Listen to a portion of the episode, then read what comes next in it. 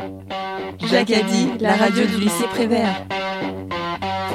Retrouvez-nous sur 96.2 FM et à la réécoute sur toutes les plateformes musicales. Bonjour à tous et bienvenue sur dit, la radio du lycée Jacques Prévert.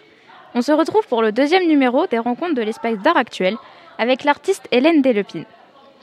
Nous allons tout d'abord commencer par un question-réponse sur son parcours, avant de s'attaquer aux questions sur les techniques artistiques, et enfin, nous allons suivre le parcours de l'exposition. Les rencontres de l'espace d'art actuel. Des débats. Des points de vue. Des lycéens. Des artistes. Les rencontres de l'espace d'art actuel.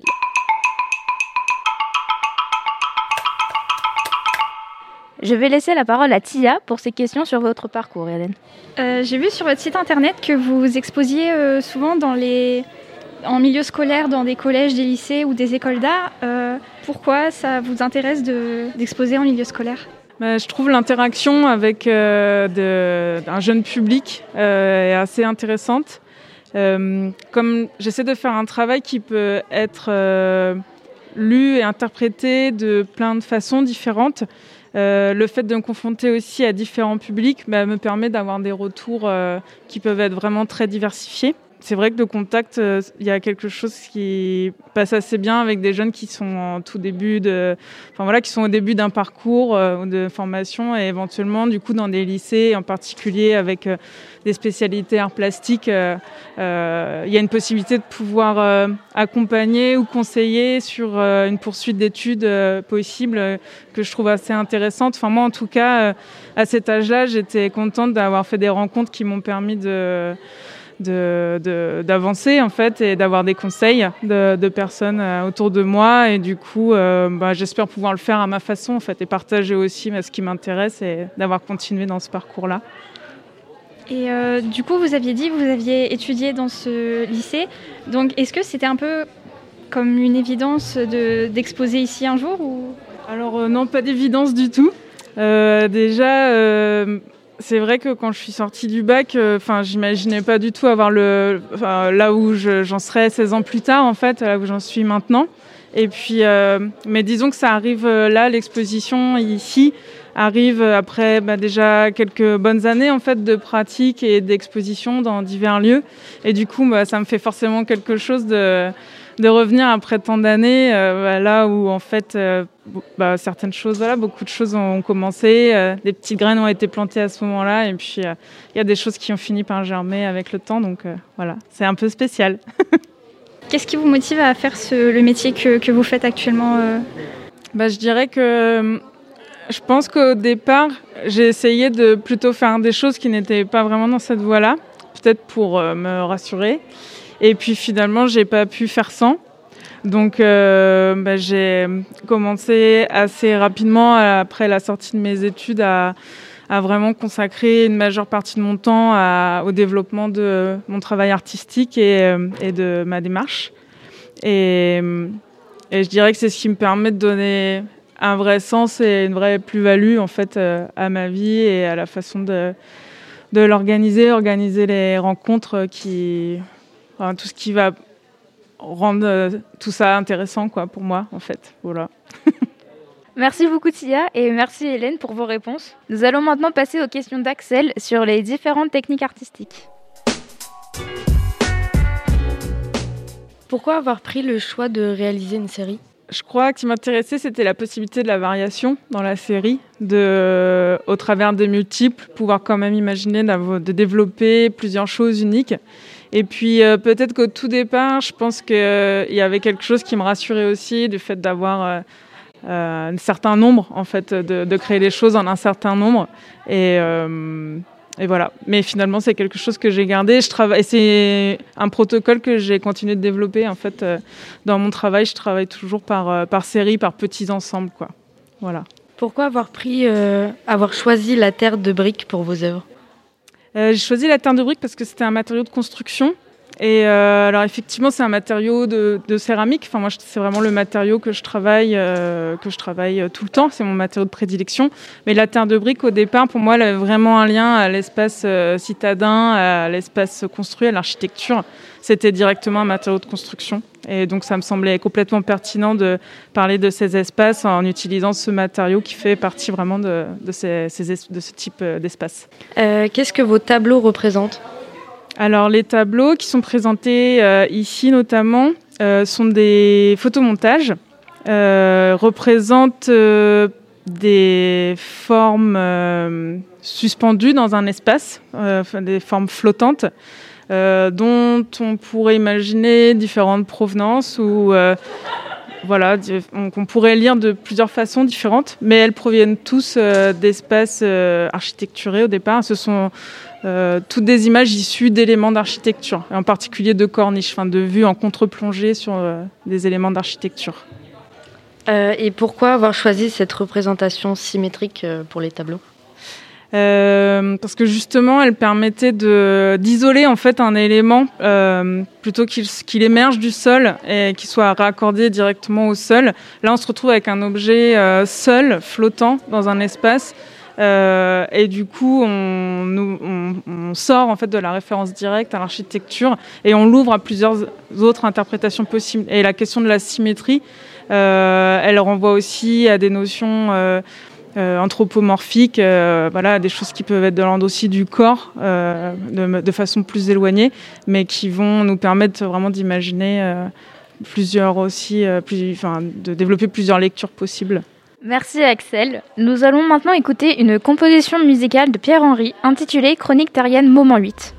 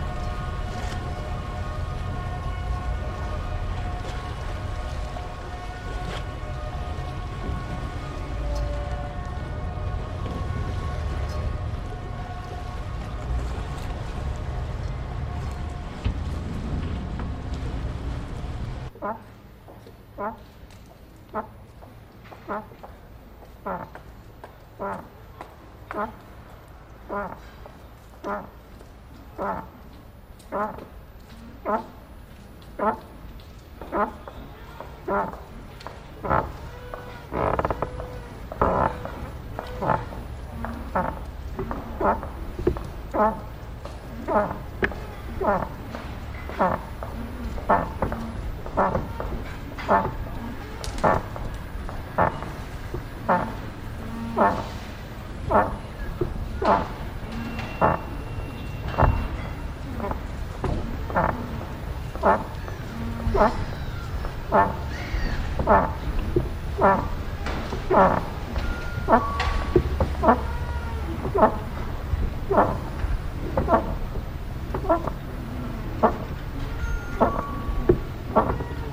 quần.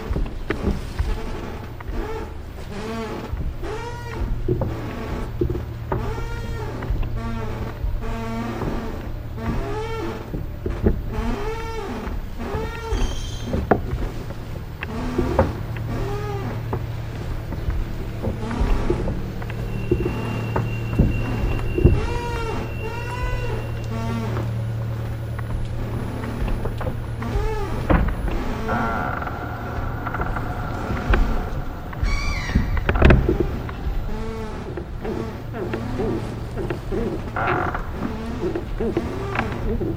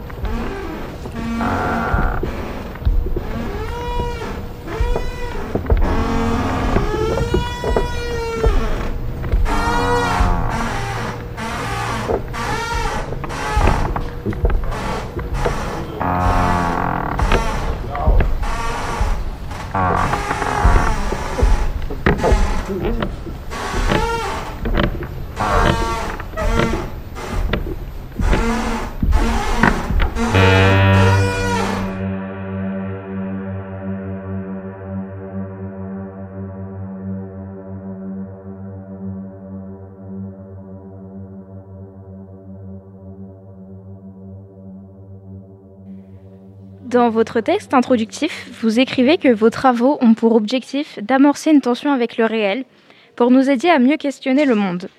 Du point de vue musical, on peut y voir une certaine ressemblance avec les travaux du compositeur Pierre Henry.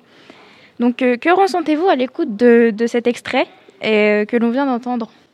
Bah Déjà, je suis très flattée que vous fassiez la comparaison euh, avec ce travail. Enfin, voilà, je ne fais pas du tout la prétention, mais Mais effectivement, c'est euh, ce que du coup, ce que ça, euh, ça me renvoie, enfin ce que je dirais en fait, comme type de notion, euh, je pense tout de suite à des, atmosphères en fait, l'idée de créer en fait des atmosphères à partir de choses qui sont vraiment directement prélevées dans le réel, des fragments, et puis le fait de créer des sortes de boucles ou des loops, des déplacements en fait de certaines choses. Donc là, en l'occurrence, de son, bah, va permettre de, de, mettre en question, de questionner en fait ce réel et euh, en tout cas euh, de peut-être amoindrir, amoindrir euh, une frontière qui est souvent déterminée de, manière très très posée entre ce qui serait de l'ordre de la fiction, de l'imaginaire et du réel, quoi, de ce qui appartiendrait au réel. Et finalement, est-ce que la fiction, n'est pas, est-ce que la fiction n'est pas le réel, quoi?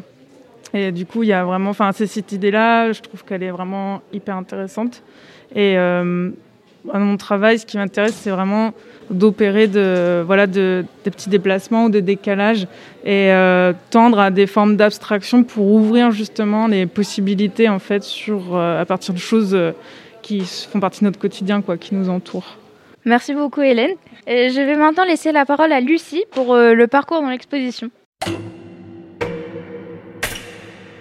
Euh, mon rôle aujourd'hui, ça va être de vous entraîner un peu donc, dans votre propre exposition. Et donc euh, de vous demander de vous arrêter sur une œuvre qui peut-être, je sais pas, vous touche plus qu'une autre ou vous intéresse peut-être plus.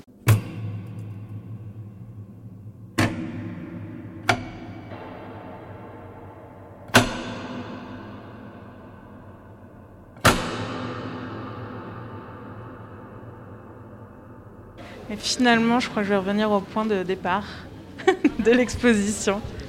J'hésitais entre deux, mais je vais m'arrêter sur euh, l'œuvre sans titre, qui euh, est pour moi, c'est en fait c'est une œuvre qui est particulière parce que c'est une œuvre que j'ai réalisée donc il y a déjà quelques années, que j'ai réalisée pour mon, des, DENSEP quand j'ai passé mon diplôme euh, aux Beaux Arts de Limoges, c'était en 2013. Et puis finalement, c'est une œuvre que je montre toujours, euh, qui a vraiment été comment dire, qui a marqué un peu un point de départ.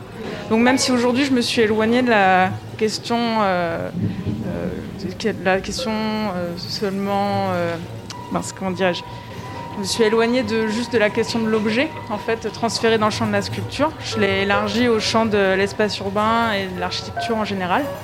Euh, mais il marque vraiment déjà cette idée de, de mélange entre des choses qu'on peut identifier, qui font partie de notre présent, de notre quotidien, et puis des choses qui sont ouvertes à d'autres interprétations et puis euh, qui ouvrent à d'autres types de narration, d'autres fictions possibles, ou d'autres interprétations aussi possibles du langage des formes qui sont autour de nous.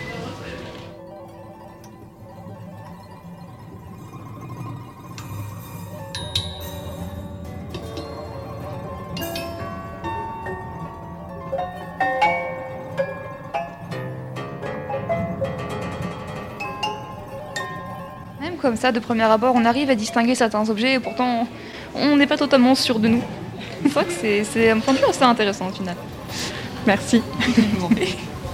Pour ma part, euh, s'il faut que je joue le jeu aussi, je vous avouerai que c'est pas très loin. C'est donc cette série-là de 14, euh, je sais pas trop, des modelages peut-être, des sculptures. Mhm. Je ne saurais pas trop comment vous le, comment vous le qualifierez. Euh, bah, ce sont les deux en fait, parce qu'effectivement ce sont des pièces réalisées au modelage avec la technique du modelage, qui sont partiellement sculptées mais qui sont pour aussi une moitié laissées brutes, laissées dans la masse comme ça. Et puis effectivement ce sont des petites sculptures, donc ce sont les deux.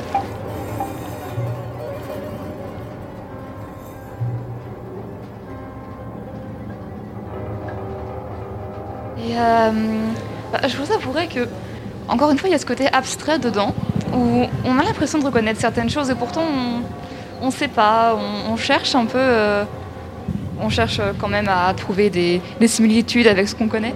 J'aurais quand même une question déjà. Pourquoi ce côté du coup brut justement, le laisser un peu blanc, craquelé par endroits? Euh, ce qui m'intéresse aussi, c'est les rapports de contradiction ou euh, d'ambivalence qui peuvent exister dans une chose. Donc euh, ça peut être euh, toute une chose et puis son contraire. Le fait de laisser quelque chose dans un état intermédiaire comme ça, on n'arriverait pas forcément à distinguer si on est face à quelque chose qui est en train de se déliter ou alors de se construire.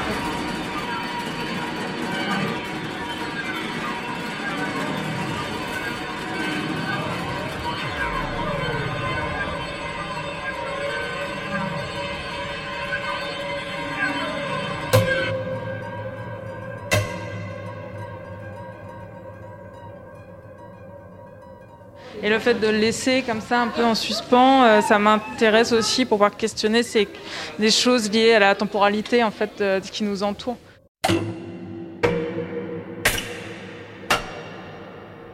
Parce que finalement les formes elles sont figées par euh, le matériau, par la céramique, le fait d'être cuite.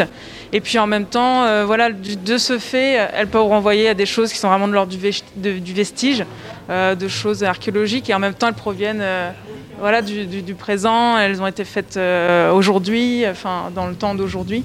Donc euh, elles ont une sorte d'ambiguïté aussi dans ce statut.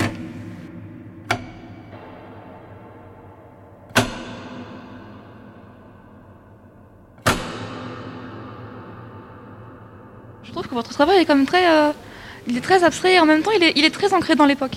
Et, vraiment, je sais pas. Je trouve que ça va bien avec votre explication, le, fameux c'est historique et en même temps c'est actuel en même temps. Et euh, j'aurais une autre question à vous poser. Oui. Euh, je vous avouerai, quand je me suis baladée dans l'exposition, euh, j'ai remarqué une certaine similitude de ressemblance entre donc ces, modelages et les photographies affichées juste en face. J'ai comme l'impression que c'est un peu les mêmes œuvres peut-être que vous avez cherché à...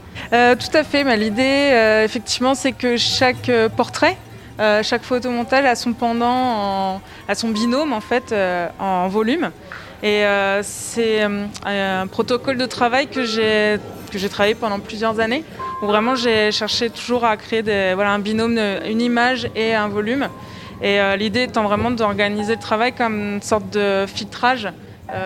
les photos étant à la fois des œuvres autonomes, mais aussi des outils me permettant de créer une autre série de sculptures ensuite derrière. Et donc, euh, voilà, il y, a effectivement une relation euh, très intime entre, euh, entre ces images et puis ces, sculptures, cette série de sculptures. D'accord. Je trouve ça très réussi, hein, le, le, côté reflet déjà, le côté miroir. Et c'est vrai que c'est très intéressant quand même, parce que c'est une question qu'on se pose pas forcément. Le, le réel et le non réel en même temps, ça remet un peu en question tout ce qu'on connaît. Et avec le style épuré, vraiment, on se concentre surtout dessus. Et, et avec le côté un peu brillant aussi, je vois euh, par endroits, il y a des côtés plus brillants que d'autres. Peut-être, je ne sais pas, par, euh, par vernis ou ce genre de choses. C'est de l'émail, c'est simplement un émail transparent qui a été euh, posé sur la partie sculptée. Et du coup, qui renforce quoi, ce, cette, ce rapport un peu de, de, frottement, de contradiction entre quelque chose laissé vraiment brut, qu'on aurait extirpé, la matière qu'on aurait extirpée comme ça, et puis bah, la possibilité de naissance d'une forme, quoi, le principe même en fait de création et euh, de création d'une sculpture en l'occurrence en fait.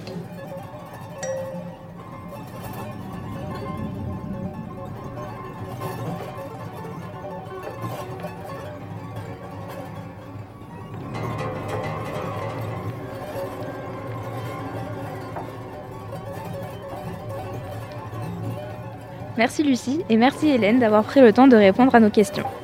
Vous pouvez visiter son exposition Forme Mue jusqu'au 17 décembre 2021 au lycée, premier étage de l'Agora Sud devant le CDI. Les rencontres de l'espace d'art actuel. Des débats, Des points de vue, des lycéens, des artistes. Les rencontres de l'espace d'art actuel. Voilà, c'est déjà la fin de ce numéro des rencontres de l'espace d'art actuel. Je remercie notre technicien Zachary ainsi que nos chroniqueurs Tia, Axel et Lucie. Vous pouvez retrouver cette émission en podcast sur Spotify, Deezer et Apple Music, ainsi que le, sur le site jacadi.org et à bientôt sur nos ondes. Jacadi, la radio du lycée Prévert. Retrouvez-nous sur 96.2 FM et sur jacadi.org.